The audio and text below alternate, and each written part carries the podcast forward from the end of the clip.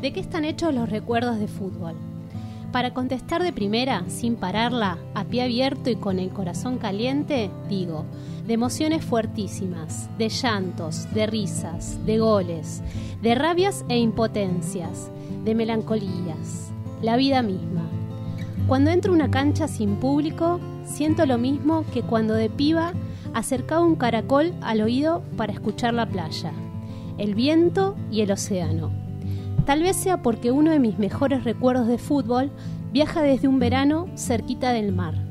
Si apoyo mi oreja en el césped o acaso en una butaca de la platea o en un escalón del cemento de la tribuna, puedo oír los sonidos de emociones intensas, de llantos, de risas, de goles, de rabias e impotencias, de melancolía. Si estoy en un estadio vacío, viene a borbotones recuerdos de fútbol caen como cataratas, atraviesan el estruendoso silencio de la cancha sin pueblo. La final, Mónica Santino.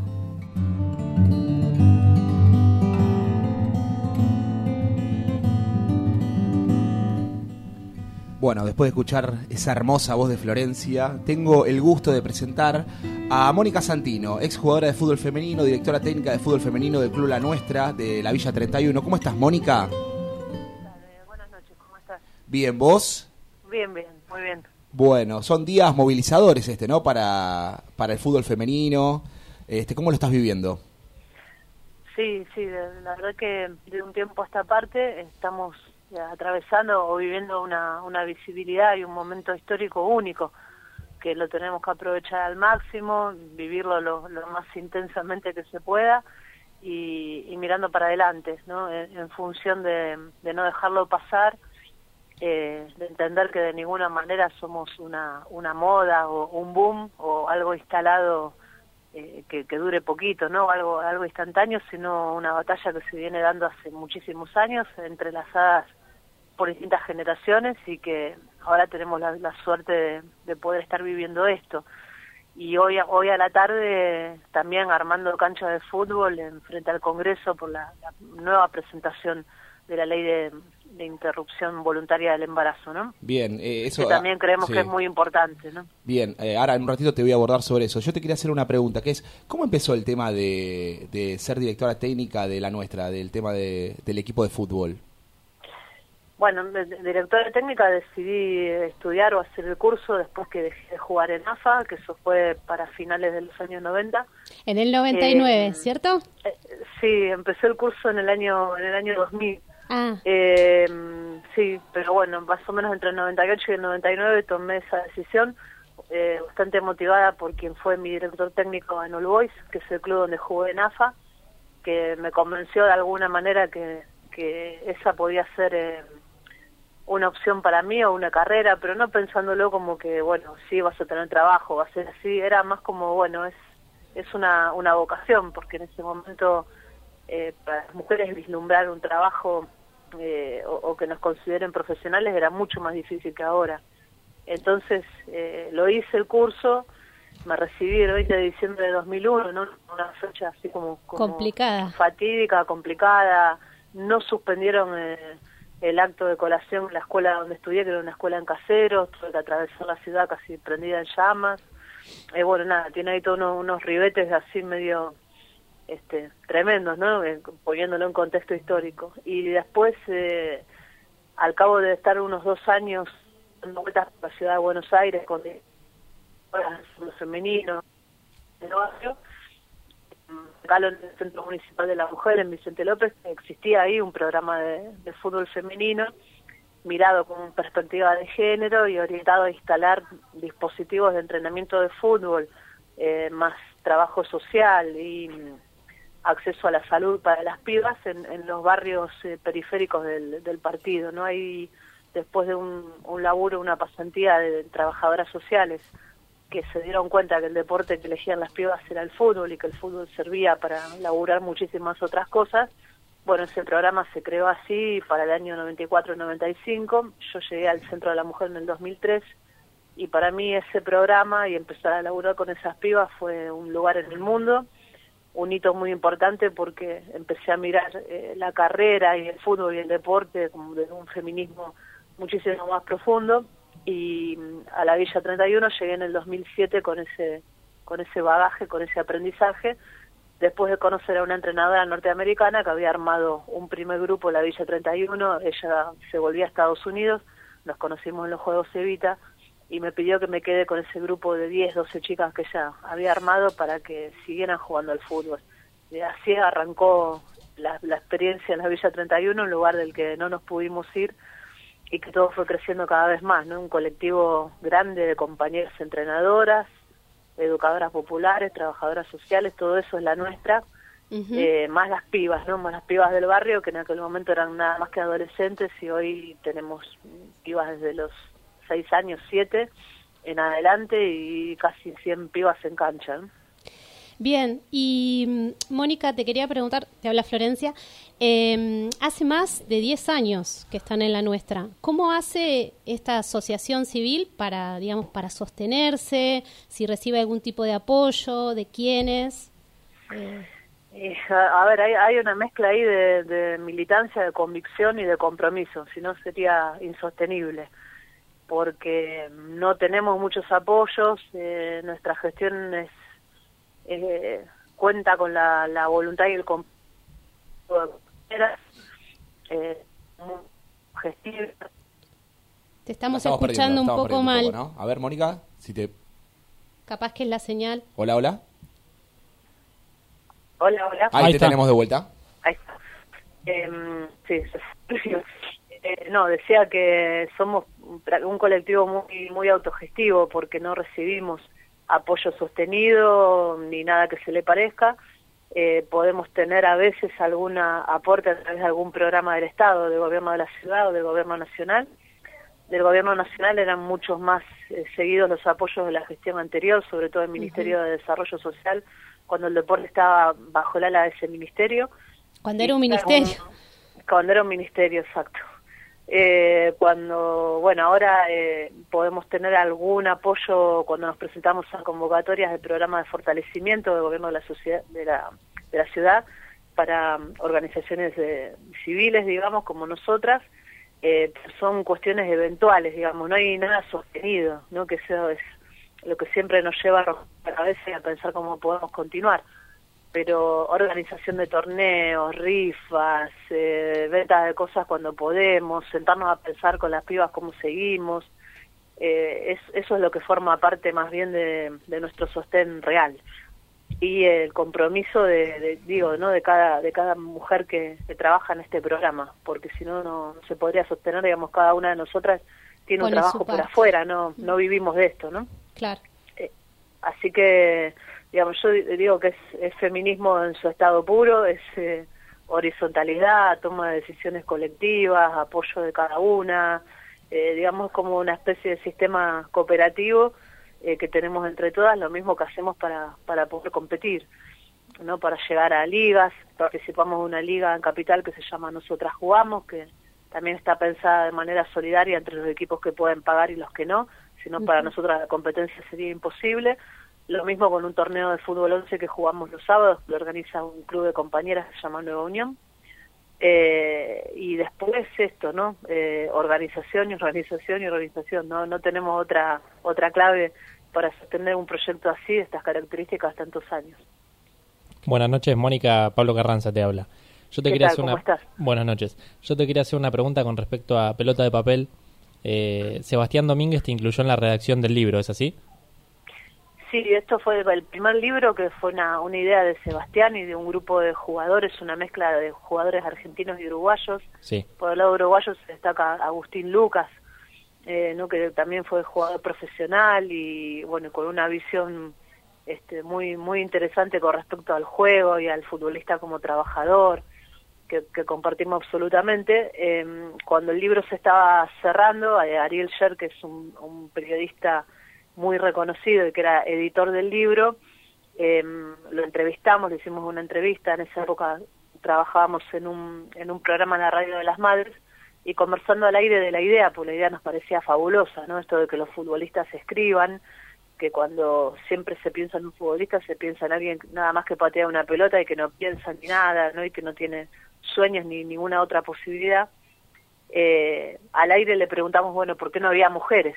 Y creo que se sintieron interpelados por eso y a los dos días eh, me llamaron por teléfono para decirme si no quería participar de, de esa pelota de papel 1 y ahí arrancó la aventura, ¿no? Yo creo que hoy Pelota de Papel es un movimiento compuesto por jugadores de fútbol, jugadoras de fútbol, ilustradoras, periodistas, eh, que prologaron el libro, que le pusieron ilustración y los que pusieron cuento, ¿no? Cuento de amor por el fútbol. Y este último libro es enteramente de mujeres en, sintonía con los tiempos que estamos viviendo y corriendo, ¿no? Con todo lo que pasó con el fútbol de mujeres durante 2018 y el movimiento de mujeres, ¿no? Pues creo que uno de nuestros grandes logros fue eh, introducir el tema del derecho al juego en la agenda del movimiento de mujeres, algo que yo creo era una materia pendiente, y sobre todo el fútbol, ¿no? Que la mayoría del feminismo lo miraba quizás despreciativamente como un juego únicamente de varones y que las mujeres ahí no teníamos nada que hacer y no era importante, y, dar vuelta a esa idea, ¿no? De que el derecho al juego es constitutivo de las personas y cuando lo miras con perspectiva de género, para una mujer es, es, liberador poder jugar a lo que quiera y no a lo que le ordenan, ¿no? Yo, creo que fundamentalmente pasa por ahí. Así que Pelota de Papel es un, el 3, es un libro que es resultante de esto, y el 1 y el 2 es eh, el inicio de que algunas mujeres nos animáramos a participar en él, eh, compartiendo espacio de lugar con enormes futbolistas, ¿no? Con, mucha historia, muy reconocidos, de Gago, de Macherano, de bueno el propio Seba, de Juan Pizorín, eh, jugadores eh, de otros tiempos como Aldo Pedro Poy, por ejemplo, aquel de, la famosa palomita frente News. Eh, bueno, hay historias que son este, increíbles, ¿no? Saja, eh, bueno, no, no, no los puedo nombrar a todos porque no me acuerdo, pero creo que nos puso en igualdad de condiciones eh, cuando pudimos compartir eh, escritura, porque muchos de ellos se anoticiaron de que existían mujeres que amaban el fútbol tanto como ellos y desde el mismo lugar. Entonces creo que eso del libro también fue un, gran aporte, ¿no? Poder compartir esto. Y este tercero lo estamos disfrutando un montón todas las que participamos eh, en él, ¿no? Somos 29 futbolistas mujeres que participamos de, este libro contando historias, con un hilo común, ¿no? Esto del no poder jugar, de la discriminación y saltar esa barrera igual una compañera trans que también forma parte del libro y que nos parece importantísimo eh, las cuestiones de la diversidad en relación al deporte y las disidencias y, y cómo nos planteamos una cancha donde entremos todas, todos. Eh, bueno, y que desemboca en que, por ejemplo, hoy a la tarde un, grupo grande entre hinchas, eh, pibas que participan en peñas y en organizaciones sociales de los clubes, jugadoras, periodistas, nos hayamos juntado también frente al Congreso porque nos sentimos parte de, esa marea y, de exigir ese derecho que tiene que ver con un reclamo tan viejo del movimiento de mujeres que también tiene relación con nuestros cuerpos, ¿no? Cuando nosotras decimos tengo un cuerpo que puede jugar, también decimos tengo un cuerpo que puede desear y ordenar en qué momento quiere ser madre y en cuál no, ¿no? Que esa decisión pasa por cada una.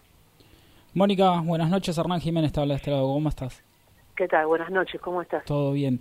Eh, Mónica, te, llevo de vuelta al, tema del equipo ¿no? que dirigís, de la nuestra. La definición, ¿dónde tiene su base? Para Más que nada para aquel que no conoce. Eh, la, ¿Por qué nos llamamos la nuestra? Exacto. la, definición de ese lugar. Y la nuestra es, eh, apela a una frase futbolística. Eh, la nuestra es una, una manera, un estilo de jugar eh, muchas veces se dice, bueno, cuando se muere la nuestra, juego jugamos a la nuestra. Creo que, que tiene que ver con eso, apela a eso.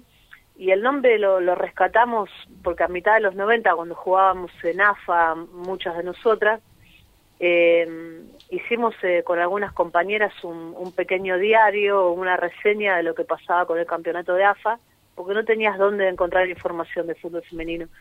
Y con algunas compañeras hicimos un diario así en formato tabloide, blanco y negro, que repartíamos eh, gratuitamente en las reuniones de fútbol femenino de AFA, donde tratábamos de hacer eso, una recopilación de los partidos, la formación de los planteles, bueno, algo mínimo. Y a ese diario lo llamamos La Nuestra.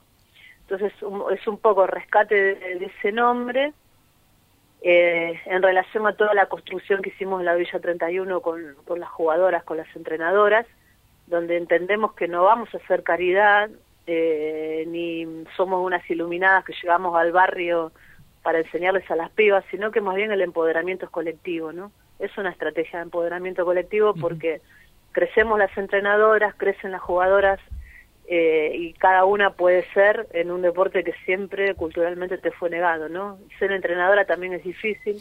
Cuando recorres los deportes ves que el 95% de los deportes lo dirigen hombres eh, y, y, para las jugadoras también siempre las referencias son varones, ¿no? Entonces me parece que ahí lo que construimos eh, tiene que ver con la representación de la mujer en esa, en esa cultura futbolística y, ser entrenadora y ser jugadora de fútbol fue algo que fuimos construyendo juntas, ¿no? Por eso no, no es asistencia a lo que vamos a hacer al barrio y a todo eso es lo que llamamos la nuestra. Estamos hablando con Mónica Santino, eh, ex eh, jugadora de fútbol, actual entrenadora de fútbol. Mónica, yo voy a volver al cuento, voy a volver a la final. Y yo te quería, hay una frase que dice, yo sé por qué me gusta el fútbol femenino, porque es fútbol feminista. El fútbol masculino es claramente ¿no? un fútbol machista. ¿Cómo se lucha contra eso? ¿Cuál es la base para, para poder eh, sacar ese estado patriarcal del fútbol? Y yo, yo creo que la respuesta la damos eh, hace 12 años, los martes y los jueves, cada vez que nos encontramos a entrenar con las pibas, ¿no? Nosotras ahí tuvimos que conquistar la cancha, el, territorio, eh, que mayormente lo usaban los varones y a mucha fuerza de convicción, permanencia y saber que nos correspondía, empezamos a ocupar la cancha y hoy el horario es nuestro. Esa batalla la dan un poco casi todos los equipos de primera división, eh, de mujeres en Argentina eh, en cada club, ¿no? Cuando busca el lugar de entrenamiento y te sacan del lugar porque siempre hay algo más importante. Eh, construir un lenguaje, otro lenguaje entre nosotras, que no es el que, el que aprendimos en la cancha, sino uno propio, el nuestro, que eso creo que es un camino de descubrimiento.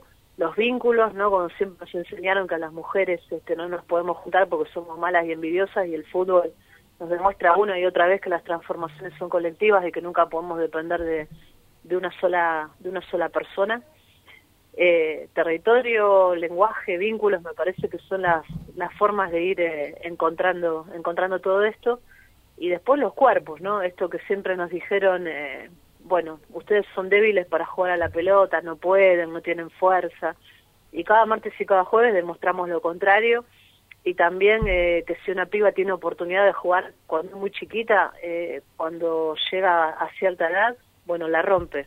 Eso es porque tuvo oportunidad de, jugar desde chiquita, eh, que a la gran mayoría de nosotras no nos pasó. Entonces me parece que, que el camino va, va por ahí, ¿no? que podemos demostrar que estamos a la altura, que podemos jugar igual de bien que un pibe y que nos apasiona el fútbol, nos gusta el fútbol. y, y me parece que, cuanto más nos apuntamos a eso, eh, mejores somos porque no tenemos nada que ver con el otro fútbol, el del mercado, el de los intereses, el que es una máquina de picar carne para la mayoría de los jugadores, ¿no? Cuando, cuando el juego se transforma en angustia y no lo puedes disfrutar, ¿no? Bueno, nosotros estamos en una etapa así, con un inicio de profesionalismo que no sabemos para dónde nos va a llevar, pero en una etapa donde somos jugadoras de fútbol y, y amamos el, el juego, ¿no? ¿no? No nos escapamos de la, de la cuestión de que implica el juego. Me parece que, que por ahí estamos encontrando respuestas, ¿no? Eh, y, creo que tiene que ver con eso y con transformaciones culturales muy profundas, pero que estamos convencidas que, que esa batalla la vamos a dar. Mónica, me siento muy identificada con, con muchas de las cosas que decís. Eh, para ir cerrando, eh, te quería hacer una pregunta más de índole personal. Eh, digamos, ¿qué, ¿qué es lo que más te enorgullece que hiciste hasta ahora en tu vida? Y el grupo de pibas de, de la 31 y lo que representa eso y, y pienso, estoy convencida y segura que vamos a fundar un club de fútbol de mujeres, ¿no? Eh, pero lo que a cada piba le pasa. Eh, no, no creo que haya una historia más importante que otra. Muchas veces cuando vienen medios al, al barrio, los medios siempre tienen este discurso de, la gran mayoría, no digo que todos, de bueno se saca a, las chicas de tal o cual situación les, dan una oportunidad para tirar la pelota no y bueno eso es absurdo no era lo que explicaba antes el empoderamiento ahí es, es colectivo.